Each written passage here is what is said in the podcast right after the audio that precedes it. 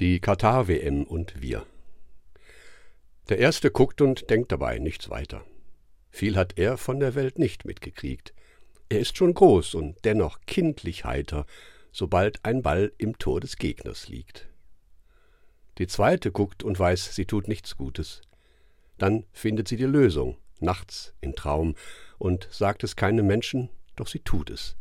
Für jeden Freistoß pflanzt sie einen Baum. Der dritte lädt die Freundinnen nach Hause. Der Kaffee ist Transfer und man bespricht vor jedem Spiel und in der Halbzeitpause die Lage in Katar. Sie jubeln nicht. Die vierte ist die glücklichste von allen. Seit je lässt sie der falsche Zirkus kalt. Sie ist dem Spiel des Geldes nicht verfallen und guckt nicht hin und wird in Würde alt.